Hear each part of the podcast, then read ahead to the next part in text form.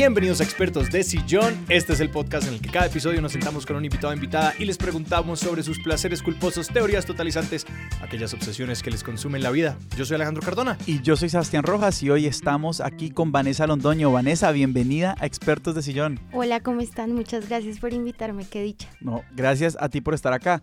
A todas las personas que nos escuchan, Vanessa es escritora y es la autora de un libro que acaba de salir o que salió hace poquito, que se llama El asedio animal una novela. Y hoy vamos a estar hablando con ella sobre cumbias o cumbia. Vanessa, y yo, y yo quiero saber un poquito cómo fue este primer encuentro con la música, porque vos nos has contado un poquito que esto tiene mucho que ver como con tu historia familiar o tu, o tu familia y como los espacios particulares en los que como consumían la cumbia. Tal vez el, el, recuerdo más lejano que tengo sobre mi cercanía a la música, que es una relación completamente paternal, me llegó como por mi relación con mi padre, es de pronto ver el entierro de Alejo Durán por televisión. Mi papá siempre nos ponía música en casa, pero siempre como que nos ponía Alejo Durán y Alejo Durán tiene una canción que dice, eh, este pedazo de acordeón es donde tengo el alma mía y él dice que lo entierren con el acordeón y en efecto, no sé si es mito, tal vez trascendió en el ámbito doméstico como un mito, pero yo tengo entendido que Alejo lo enterraron con su acordeón y si, me y si alguien me desmiente ese mito se me cae la estructura de mi vida completamente. No, nos cuenten. Expertos de sillón gmail.com. A nosotros nos escriben, pero si lo desmienten, no le vamos a decir a Vanessa. Eso te vamos a decir si nos confirman. Exacto. No, lo que sí recuerdo es ver el entierro de Alejo por televisión y ver que había una, un río de gente detrás de Alejo Durán. Entonces, digamos que la música me entró por ahí. Luego empecé a admirar mucho a Alejo. No sé si ustedes han visto Alejo fue el primer rey de reyes. A mí me van a tener que explicar eso. Bueno, Alejandro Durán fue el primer, Alejo, Alejo Durán fue el primer rey de reyes. Sin formalidad. Eh, no, y es que la más se llama Alejo. Con confianza. Eh, y cuando él está tocando su sus propias canciones, se equivoca y para. Esa crónica la hizo Macausland, Ernesto Macausland, y cuenta cómo Alejo, y está el video, cómo Alejo eh, se equivoca tocando sus propias notas y para y dice, pueblo, me acabo de descalificar yo mismo que ese es un gesto que nadie, nadie, ¿quién tiene la ética para decir eso, no? Y el pueblo emberracado porque todo el mundo quería que ganara Alejo. Entonces, digamos que me enamoré un poco como de la figura de Alejo, de la música y también pues luego ya empecé, empecé a entender un poco también que la cumbia era una forma de resistencia política muy importante para nosotros como país y también como para nosotros como continente. Y yo te quiero preguntar por cómo fue esa convivencia con la cumbia, digamos en su forma más inocente, pues, como antes de que tuvieras esa conciencia de, wow, esto se conecta con unos movimientos políticos y migratorios y sociales, ¿cómo era tu vivencia de la música? ¿Cómo, cómo te fuiste apropiando de esa música que era de tu papá? Bueno, antes de que alguien me vaya a regañar, obviamente Alejo no, no, no toca cumbia. Eh, pero digamos que ese fue el inicio y además la cumbia está muy cercana a muchos otros géneros como el vallenato, el porro, eh, el bullerengue, etcétera, pero digamos que sí, mi entrada fue por ahí. Yo creo que como en todas las casas nuestras, desde muy chiquitos empezamos a escuchar a Lucho Bermúdez y de pronto a Andrés Landero. Digamos que ahí ya como que me fui metiendo como por ese lado igual, como les digo, mi casa ha sido una casa de melómanos, entonces obviamente también otros ritmos. ¿Cómo fue esa relación? Pues obviamente intuitivamente, pues una relación de gozo, de deleite, porque la cumbia es un ritmo irresistible, yo creo. Básicamente descifró muchas formas de hacer música y luego ya más grande fue que fui entendiendo de pronto como la magnitud política de lo que significaba la cumbia. Y en ese sentido, como en esos primeros encuentros y apenas cuando, digamos, en, tu casa pues ponían cumbia, era un tema y para vos se empezó a volver un tema bailarla, escucharla, digamos, de encontrársela y empezar a perseguir como las historias detrás de, porque digamos nos hablas de, las, de la crónica de, de, de Ernesto McClausan sobre, sobre Alejo Durán, como fue, fue empezar a construir como ese acervo o al principio fue simplemente, no, esto es una vaina que me gusta bailar y después me empezó a sonar la flauta por otros lados. Yo creo que ni siquiera bailar, yo creo que eh, el gusto de escuchar la música y de pronto ver bailar a los papás más bien en las fiestas, ¿no? Y esas cosas, de cuando lo ponían en la casa o en los viajes por tierra, ¿no? Los viajes de carretera de horas que uno, pues yo escuchaba eh, Alejo, cumbia o trova cubana. Entonces era una relación más, más de oído. Contanos entonces de esta idea de cómo la cumbia, digamos, empezás a ver como un espacio de resistencia. Bueno, pues todo arranca en el año 1713, ¿no? todos ubicamos esa fecha un poco porque en esa fecha se da la fundación de San Basilio de Palenque, que yo creo que es una fecha importantísima para el nacimiento de las músicas en general, o bueno, para nosotros, pues, en este, en este continente o en este hemisferio. San Basilio fue el primer pueblo libre de los esclavizados que se liberaron y pues que se, que se rebelaron contra la esclavitud y se fueron a vivir a San Basilio. Obviamente la primera herencia africana eh, son los tambores y es el ritmo fundamental de la cumbia el que está al fondo de la cumbia, el cha, cha, cha, cha, cha. Y para empezar a mapear esto en el mapa, San Basilio de Palenque, ¿dónde queda exactamente? Bolívar. San Basilio de Palenque, Bolívar, a no sé cuántos kilómetros queda Cartagena. Algo que hablaba yo en el G hace poco es que en San Basilio todavía se habla el palenquero, que es un idioma que tiene raíces africanas y en la urgencia de encontrarse con idiomas europeos formó otra lengua completamente distinta. Digamos que aquí están empiezan los tambores, ¿no? Siempre ha sido, eh, sabemos que siempre ha sido el, el instrumento fundamental de África y de la herencia africana ¿Y qué pasa? Hay una cosa que es como geográficamente, geopolíticamente, se dan unas coincidencias y es que esos tambores empiezan a encontrarse con los instrumentos musicales indígenas, obviamente diezmados después de todo el exterminio indígena que hubo, pero empiezan a encontrarse esos tambores con las gaitas y con las flautas, que son esos sonidos típicamente indígenas de esa zona. Entonces ahí hay como una, como una primera unión y luego esos sonidos se encuentran con guitarras y se van formando otros ritmos, pero también pasa una cosa circunstancial, pero para fortuna de todos nosotros se empieza a encontrar con, con instrumentos como el, el acordeón que venían de algunos trabajadores que trabajaban, digamos, en haciendas. Eh, pues de, de, de, patronos, pongámoslo así, europeos, y ahí se da como ese, ese encuentro de esos tres ritmos y se empieza a formar la cumbia. Que el acordeón además entra desde Europa por Barranquilla, me imagino. Tengo, o sea, no, esa parte no la sé. Entiendo que viene por migración alemana a la costa norte, ¿no? Y entonces muchos trabajadores de estas haciendas empiezan a traer el acordeón y a integrarlo a estos ritmos que ya se están como un poco, ya, ya se empiezan a amalgamar y se empiezan a unir. Entonces, ¿tú qué tienes ahí? Tienes un, un ritmo que se crea, en o sea, es profundamente político, es profundamente como de resistencia porque tienes precisamente como tres grupos marginados que están haciendo música.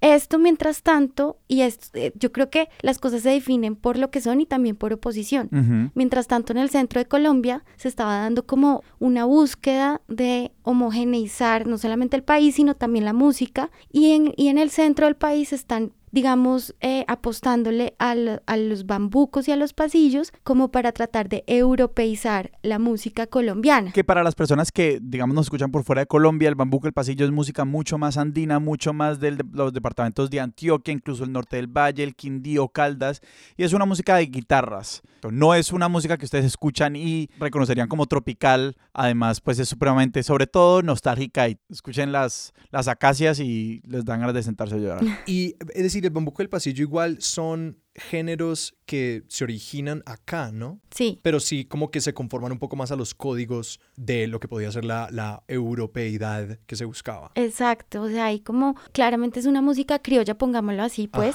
pero sí tiene esa intención como todo lo criollo de ser europeo.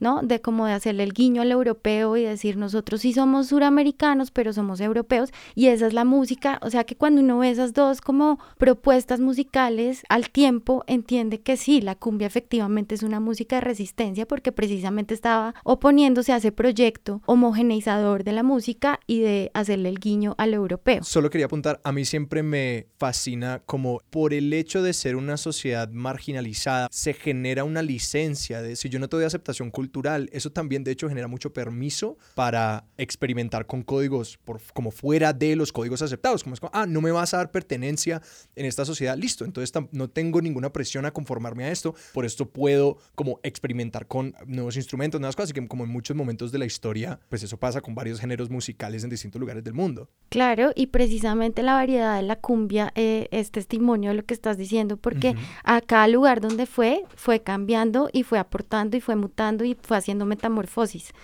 precisamente porque tenía esa libertad de no estar controlada. Y a mí sí me queda una curiosidad por, ahorita que, que nos, que nos hablabas un poquito del, del, del bambuco y del pasillo, esa apuesta era por consolidar esos géneros como la música nacional y por, digamos, establecer unas estrategias de difusión que, era, que decía, esta es la música que nos define, digamos, como colombianos. Sí, esa era la apuesta. O sea, tú sabes que, digamos, como, como nación, hay una narrativa de lo que deberíamos ser y esa narrativa está, se ordena alrededor de la blanquitud. O sea, como, como país naciente, Colombia se piensa como desde la blanquitud y en ese sentido pues hay un proceso de castellanización del país, hay un proceso de catolización del país y hay un proceso también que viene desde la música pensando como en homogeneizar un proyecto blanco, europeo y central de las expresiones artísticas del país. Sí me quiero detener un poquito para preguntarte por esa idea de la blanquización y la catolización porque digamos existe esta idea como en la cultura, si se quiere,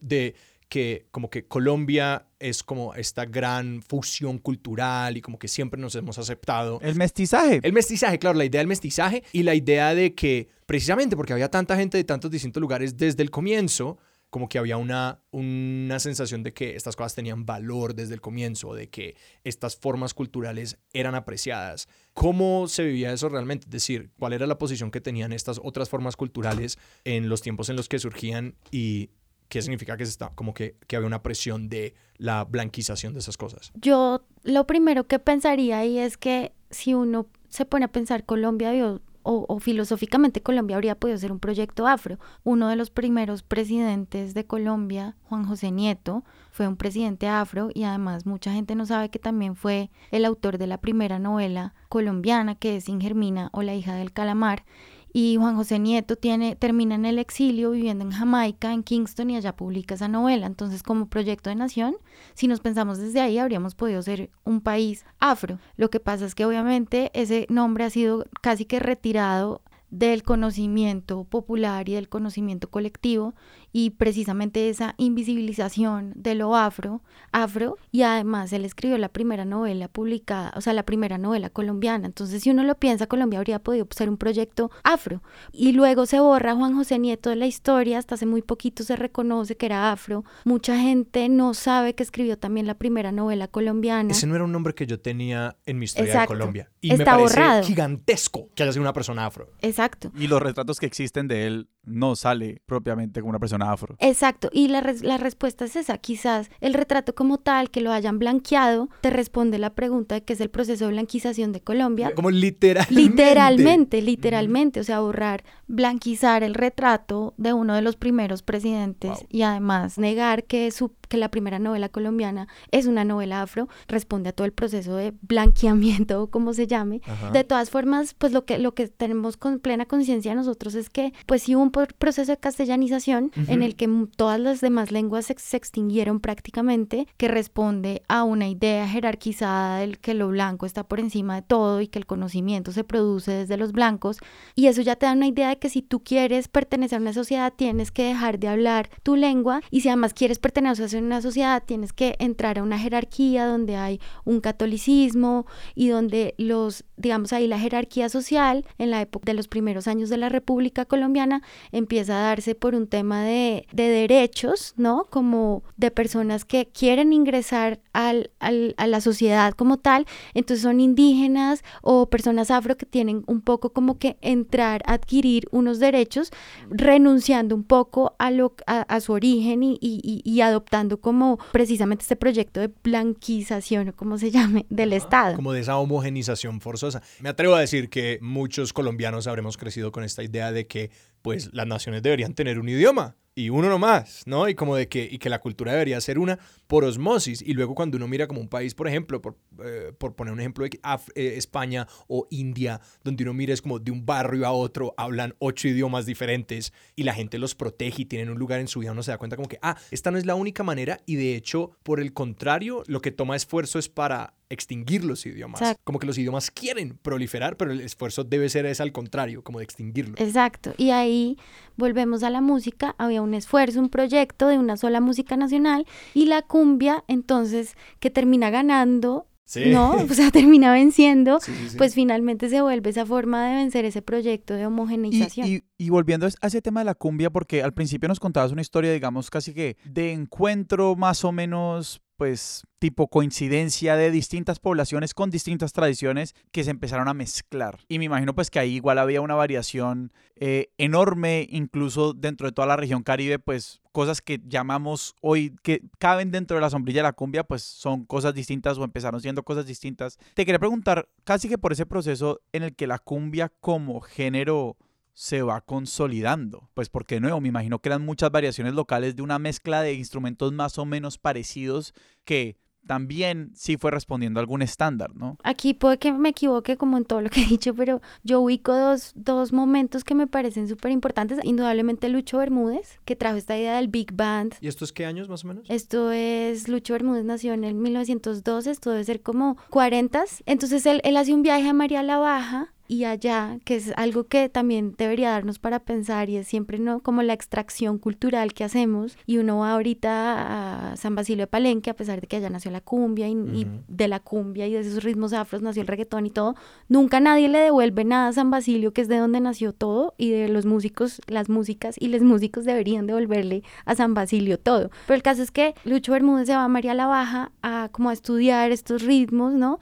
Y los pasa en un proceso como de traducción de pronto a lo que vendía mucho en Estados Unidos, que es el formato Big Band. Claro. Y se vuelve todo este fenómeno que se volvió la cumbia Lucho Bermúdez, que era pues además un nivel musical altísimo, altísimo, altísimo, porque el entrenamiento de Lucho Bermúdez viene del jazz y tocó con músicos de jazz muy importantes. Entonces aquí yo, yo identifico ahí que hay obviamente un primer momento como de que la cumbia no solamente triunfa en el sentido de no es la música nacional, no va a ser el pasillo y el bambuco, sino que va a ser la cumbia y un proceso de, de probablemente un, a ver, pongámoslo de esta forma, un músico estudiado, ¿no? En academia que recoge todos los ritmos y los traduce como a otro formato, pongámoslo en esa forma. Y que es interesante porque de pronto eso igual ahí empieza a traer unos códigos por los del jazz y los del big band que legitimizan. O sea, como que le prestan esos elementos reconocibles de estas formas de arte que son anglo y que uno puede reconocer como, ah, esta es la música que me han enseñado a valorar. Estoy pensando en una persona escuchando esto en los 40, 50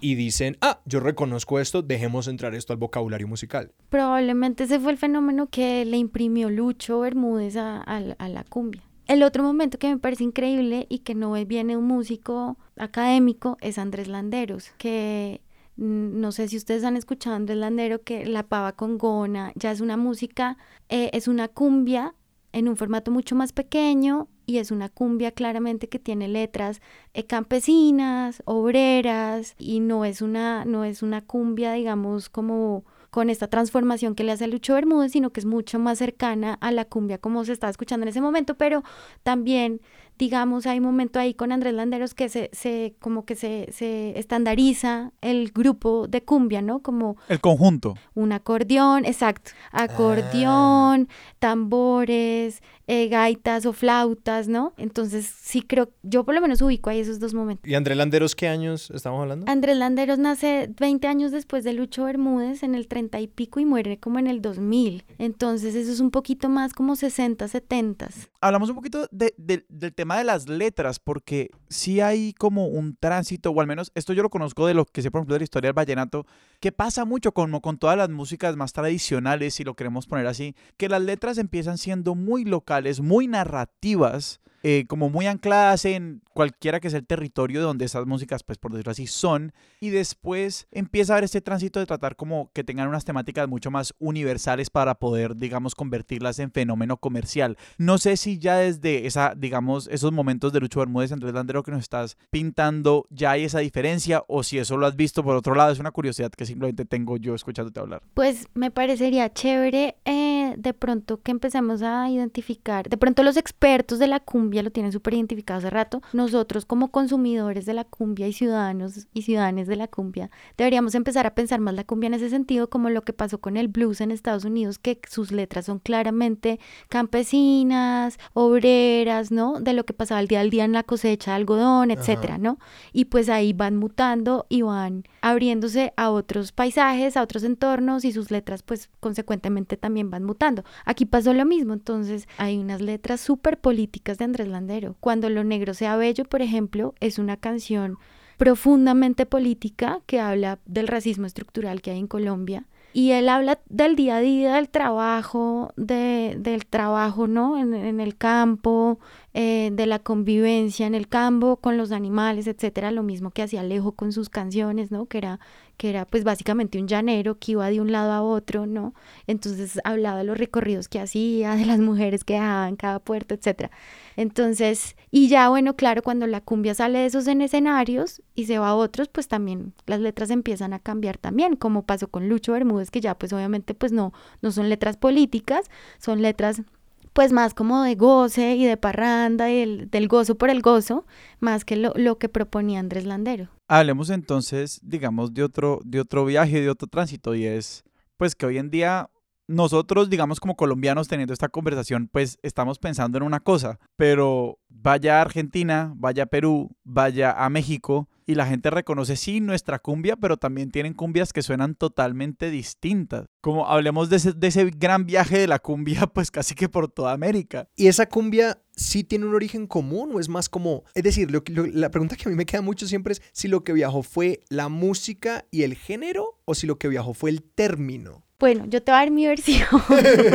yo te voy a dar mi versión porque yo creo que hay varias. Hace poquito estaba echando esta conversación con alguien que pues tiene una visión mucho más amplia de la música en general y me decía, esa versión tiene sentido y puede pasar, pero no se le olvide que Lima era un puerto mucho más importante que lo que pasaba en Colombia y tal vez llegó claro. por otro lado. Pero la cumbia se vuelve un fenómeno en Colombia y como cualquier animal, hay un derecho fundamental que excede el que seamos humanos o no, y es la migración. Migrar es un derecho más allá que humano, más allá, más allá fundamental. Migrar es un derecho universal, es un derecho de, por el simple hecho de estar vivos. Y los animales migran, y los animales migran buscando mejores condiciones de vida, lo mismo que los humanos migramos buscando mejores condiciones de vida. Los animales buscan el verano o buscan los ríos para parearse o los océanos, nosotros hacemos lo mismo.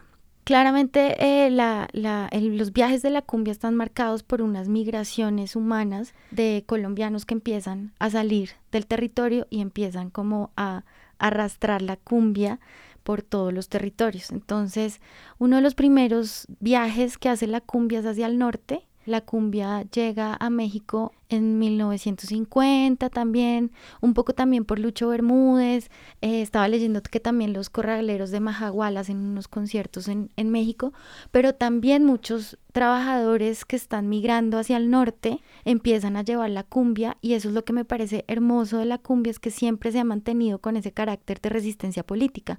Entonces, a donde va la cumbia siempre es como arropada, eh, interpretada y escuchada por, por, por la clase obrera.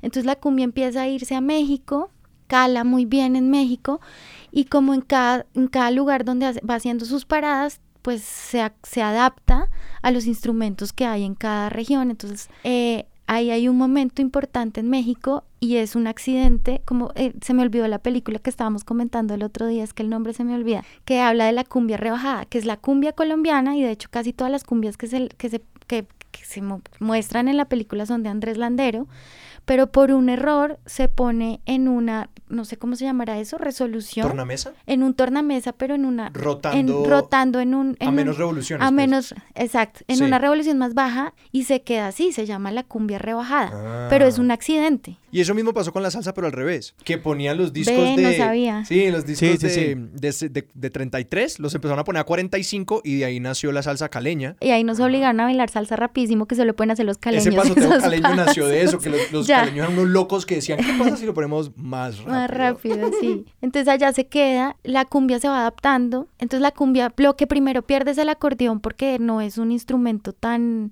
tan fácil ni, ni, ni tan asequible. Entonces el Ujú. primer el primer eh, instrumento que pierde es el acordeón, se adapta con otros ritmos, hasta que llega a la frontera con Estados Unidos y ahí en Texas se vuelve a encontrar con el acordeón otra vez. Y ahí, con el trasegar de, de los trabajadores colombianos que estaban buscando otros rumbos, empieza a migrar la, la cumbia hacia México y hacia Estados Unidos y llega a Estados Unidos y, y también se vuelve un fenómeno latino en Estados Unidos. Y lo mismo pasó de para abajo, lo mismo los trabajadores que iban migrando hacia Argentina, ¿no? La cumbia hace una primera parada en Perú y Ecuador, que ahí se vuelve otra cumbia también.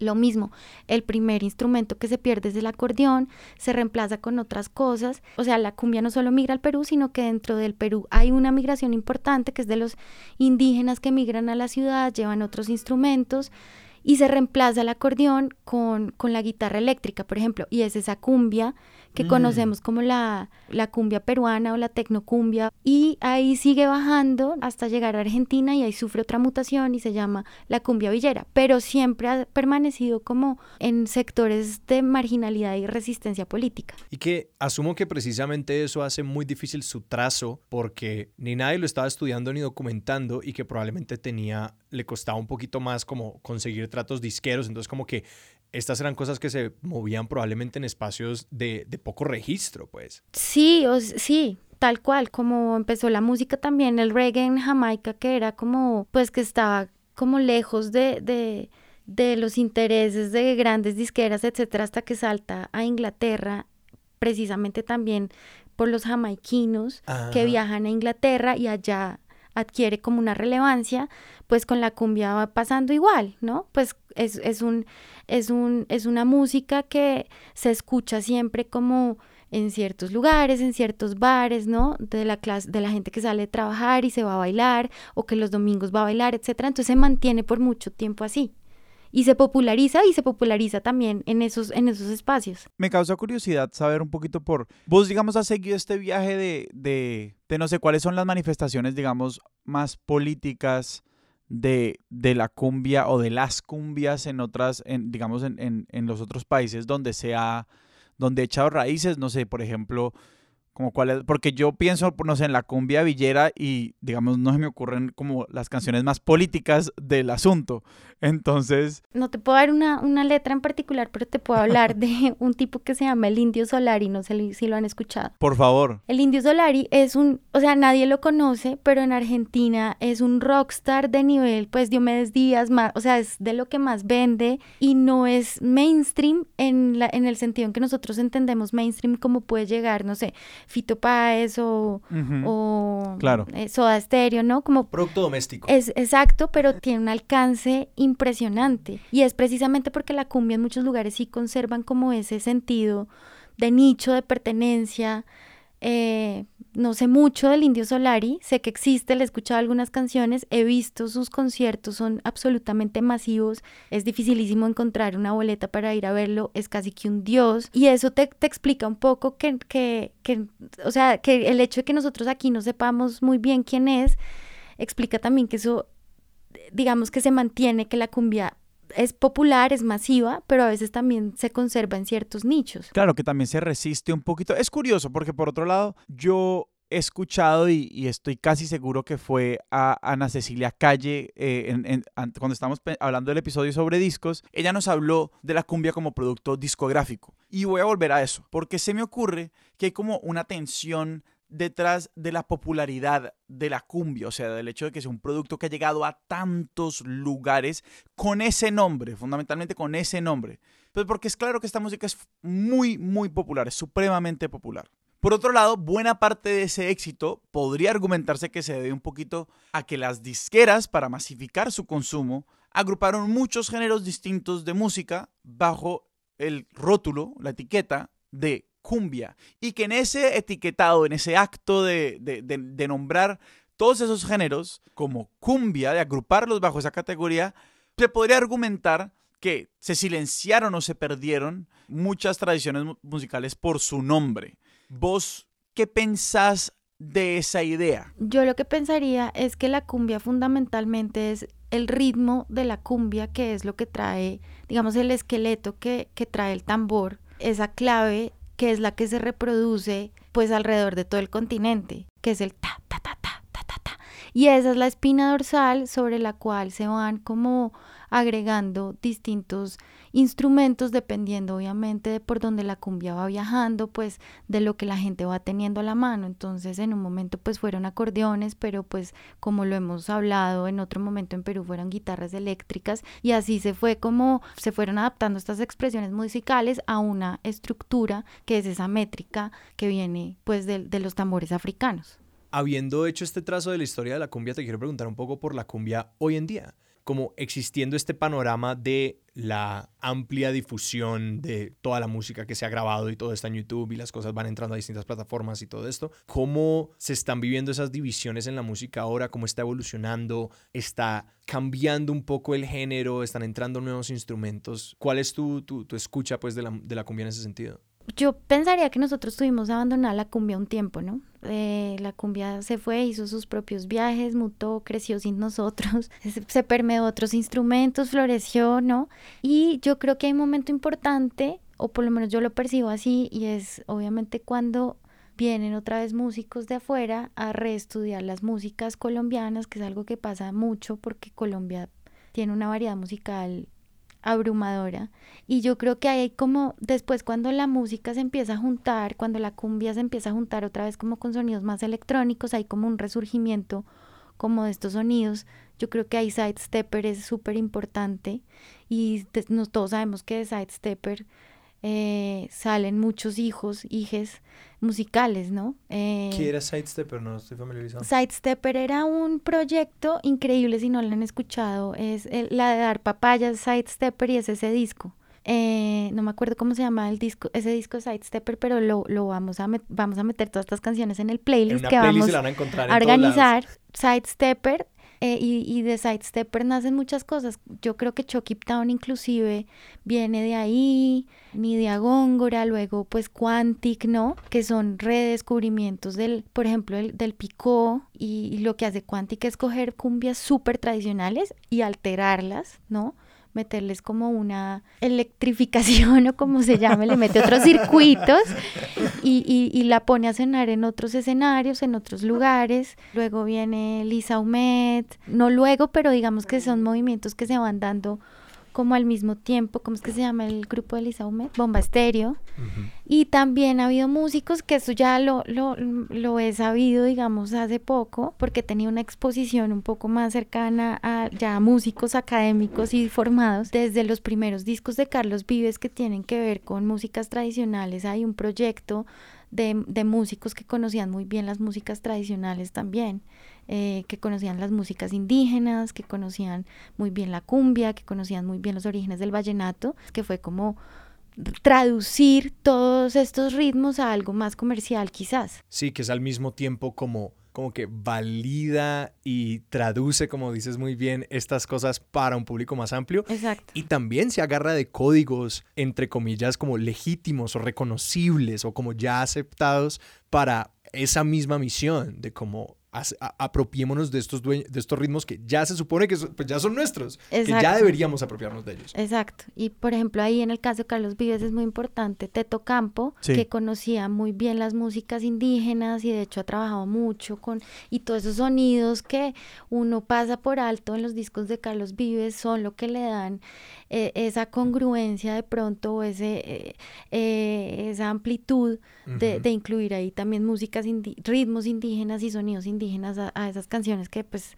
ya son mucho más comerciales. Para mí, irse metiendo también como en, en la historia de, de, de, de géneros como la cumbia, pues también implica una cantidad de reconocimientos como sobre voy a decirlo así, como el lugar de uno como sujeto histórico, que suena súper abstracto, pero digamos porque, porque sí, sí empieza, digamos, uno, por ejemplo, cuando hablábamos de, del blanqueamiento de la cultura nacional, por ejemplo, pues uno cae en algún lado de esa ecuación, ¿no? O sea, uno es más o menos marginalizado que otras personas, ¿no? Y uno empieza a, reflexionar como que sobre su propia posición dentro de todas estas vainas. Eh, digamos como que si quería saber en tu propio, digamos, conocer y reconocer la cumbia con todos sus viajes, eso como, no sé, si ha irradiado en, en reflexiones sobre casi que tu conocimiento y reconocimiento de vos misma como colombiana, digamos en tu, digamos, exploración estética, en lo que querías hacer como artista y como escritora,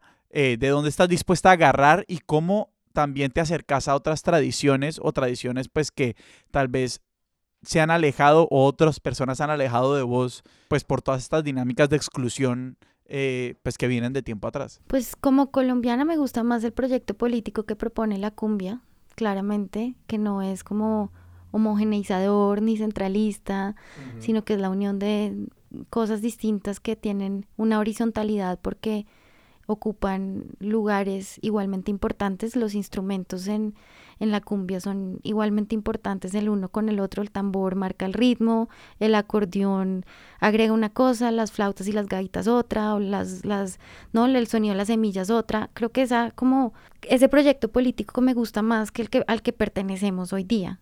Entonces, sí, sería el proyecto político que yo persigo, es de pronto el la nación de la cumbia. Háblanos más de cómo se ve esa nación de la cumbia. O sea, cuando tenemos que salir de la música y, volver esos instrumentos otras cosas. No, la nación de la cumbia es, la utopía. la nación de la cumbia es la, la utopía. de la cumbia no existe, no puede existir. Y solo por apuntar ahí, como que me encanta esta idea de la cumbia como este fenómeno emergente e imparable, ¿no? Que como que pese al intento de declarar el bambuco y el pasillo como las músicas nacionales, uno mira pues cuál es la relevancia, cuál es la música que ha cogido más fuerza, no por demeritar esos géneros musicales, sino por decir como, no, pues esta música venía de un lugar muy específico y que le hablaba a una cantidad de personas tal que pues es la música que de facto abandera a muchas más personas y ningún, como que las instituciones de poder no fueron las que se pararon detrás de ella, sino sencillamente como las personas de a pie que dijeron, sí, esto es, esto es lo que resuena conmigo. Yo, es que eso es lo que me encanta de la cumbia, es que yo creo que se, tal, no, voy a totalizar, voy a hacer mi, mi teoría totalizante en este momento, la voy a votar. Tal vez es el único o es de uno de los pocos proyectos populares que han triunfado en Colombia sobre, uh. sobre, el, sobre lo que se nos ha dicho que somos como nación. Y la cumbia tiene origen popular y de alguna forma triunfó. Entonces pensaría que es el único como proyecto popular que, que triunfó. Hablemos de eso, porque a mí me resuena esa idea como de cómo han fallado otras visiones del país pero es decir, por ponerlo por contraste, ¿cuáles han sido como... ¿A quiénes les ganó la cumbia? Además del bambuco y del pasillo. Pues a una idea de identidad nacional donde, donde, donde somos precisamente un, un, afro que está tocando los tambores, un indígena que está tocando la flauta o las gaitas y un campesino, un costeño tocando el, el acordeón, ¿no? O sea, eso más allá de un cuarteto acá perdido en Bogotá de tres blancos, ¿no? O sea, creo que ese proyecto, como, como proyecto político, me parece que es que sí, que es el triunfo de lo popular. Y hablemos un poquito, cuando, cuando nos presentaste el tema, vos hablaste de cumbia, migración, biopolítica y animalidad. Sí. ¿Qué es la biopolítica y cómo entra en tu pensamiento? ¿Por qué, tiraste ese, ese concepto a manera de presentación de esta teoría totalizante? Digamos que el siglo XXI, desde, desde lo filosófico, incluso desde lo legal, hay una reformulación de si el ser humano tiene que seguir estando en la cúspide de una jerarquía o si tiene que convivir, hacer un desplazamiento hacia lo no humano y convivir con otras formas de vida, ¿no? Entonces, desde la filosofía y desde el derecho y desde donde se formulan las políticas públicas, se está repensando esa jerarquía humana hacia un no humanismo. Y el no humanismo es precisamente estudiar otras formas de vida en igualdad de condiciones o en horizontalidad. Como que exista un espacio para todo el mundo, como de no asumir de entrada que podemos sacrificar todas estas otras formas de vida para sencillamente ni siquiera preservar la humana, sino hacerle más espacio y más abrirle paso a la humana. Sí, incluso dotar eh, dotar otros seres que pueden ser vivos o inertes de derechos, como por ejemplo el río Atrato es sujeto de derechos o la Amazonía es sujeto de derechos, a los animales incluso ya no solamente ser sujetos de derechos, sino tener una serie de acciones que se pueden perseguir en protección de ellos, ¿no? Mm. Y yo lo que creo es que precisamente esta descentralización del pensamiento nos invita a pensar en la animalidad que tenemos nosotros mismos como seres humanos. Entonces es de, es de doble vía, no es, solamente, no es solamente desplazar la jerarquía humana, sino encontrar la animalidad o lo que vive de otros en, en nosotros mismos y volvernos a reconocer como animales.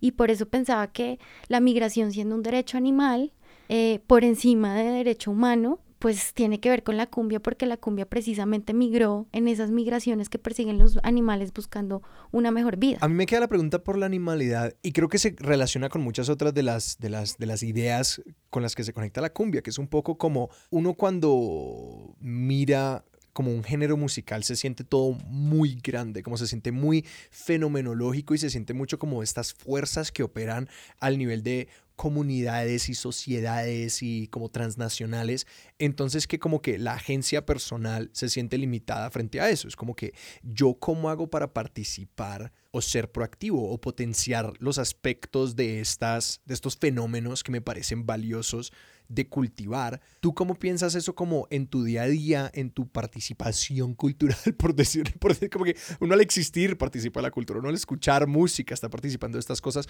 ¿Tú cómo te piensas, sí, como tu participación en estos fenómenos que son tan grandes? De manera muy pragmática diría que lo primero es escuchar, escuchar las músicas de origen y escuchar también a los artistas que no, pues que no ocupan como unos grandes escenarios eh, y escuchar también muchas mujeres porque las mujeres tienen muchos menos streamings que los hombres, entonces yo creo que también diversificar hacia dónde va el consumo musical de uno, escuchar las alegres ambulancias que son del Pacífico, escuchar a Nidia Góngora, o sea, yo creo que esa participación como consumidora uno lo puede como involucrar eh, así como cuando uno viaja y uno trata de ser un turista responsable y, y de diversificar su, su plata, no, no, no consumirle a los hoteles de siempre y eso, sino salir, consumirle a la gente. Yo creo que la música también como consumidores podemos diversificar ese consumo y llevarlo como a, a, a, artistas y a mujeres que no se escuchan tanto. Y ahí cuando mencionas a, las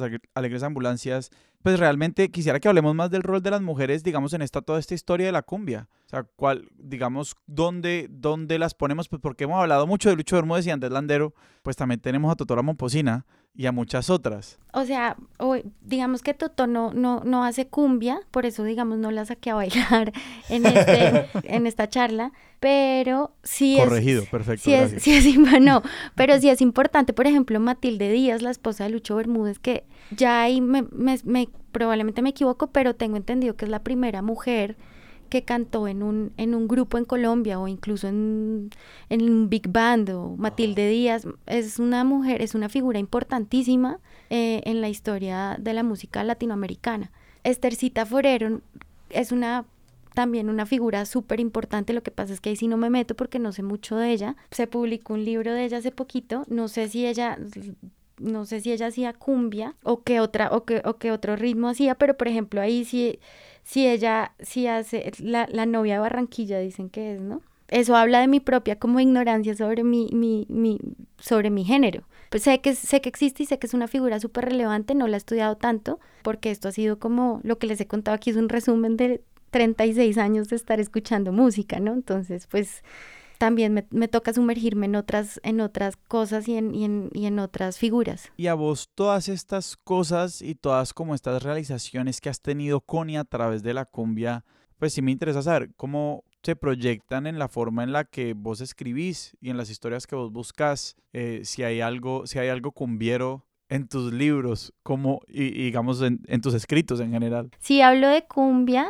muy como pasajeramente, pero más que, más que la cumbia, yo creo que el proyecto político de la cumbia es lo que es el libro, que es, un, que es, un, es una novela donde, donde, hay, donde hay distintos personajes indígenas, afros, mujeres, eh, ese proyecto que, encarna la cumbia eh, tal vez también es algo que yo quise como, es la búsqueda que tuve en la novela. Una forma de leer como esta historia que tú nos estás contando de, de la popularización de la cumbia, de nuevo, y de sus viajes, es como una reivindicación de el mestizaje, ¿no? Y el mestizaje de nuevo entendido como esta narrativa y este cuento nacional, este relato nacional que nos hemos echado, de que aquí pues somos eh, tres culturas que se mezclaron y que un poquito exacto lleva, lleva, lleva esa idea de, de, que las tres culturas siempre han sido tratadas de, de la misma forma. Pero es claro, también por lo que nos has dicho, que tu lectura y tu reivindicación de la cumbia va más allá de como celebrar, no sé, un relato de, de, mestizaje. Y quisiera escucharte hablar digamos, de cómo es diferente, para que nos quede muy claro en un momento en el que como que esta idea y esta narrativa del mestizaje todavía nos previene y todavía nos hace difícil hablar del el racismo en este país. Yo creo que el mestizaje es un mensaje que parte de la falsa pretensión de la igualdad, cuando claramente la colonia se inventó categorías que no existían antes de la colonia, que son las categorías de raza. Y esa racialización de ciertos grupos humanos produjo una desigualdad tremenda que es, digamos, se verifica hasta hoy día y creo que hoy justamente en este momento histórico es cuando más se hace evidente que existe y que pervive. Yo creo que todo lo contrario, yo creo que la cumbia es una celebración de la singularidad de los sonidos y la singularidad de los sonidos que produjeron en su identidad cada uno de los grupos que se unieron para producir un ensamblaje musical. Eh, y hablo de singularidad porque cada uno fue muy fiel a los instrumentos que tenían a la mano y a la forma en que se integraron. Eso no quiere decir que esa integración hable de una integración racial porque precisamente el, mensaje de la multiculturalidad y el mestizaje lo que nos vende es que ya todos somos iguales porque todos venimos de una mezcla interminable en la que ya no nos es posible distinguir casi quiénes somos, cuando en Colombia sí existen pueblos que han sido marcadamente discriminados. Pues que esta narrativa de aquí no hay, aquí no hay racismo porque nos mezclamos, es como... Cuando es mentira porque precisamente si hay un proyecto, lo que hablábamos al principio, eh, Juan José Nieto es un, es un presidente y un autor borrado la historia de Colombia. Y ya ahí te da la idea de que si eso se borró es porque no estamos como en una horizontalidad, sino que hay una jerarquía que claramente se manifiesta en el idioma, en la religión,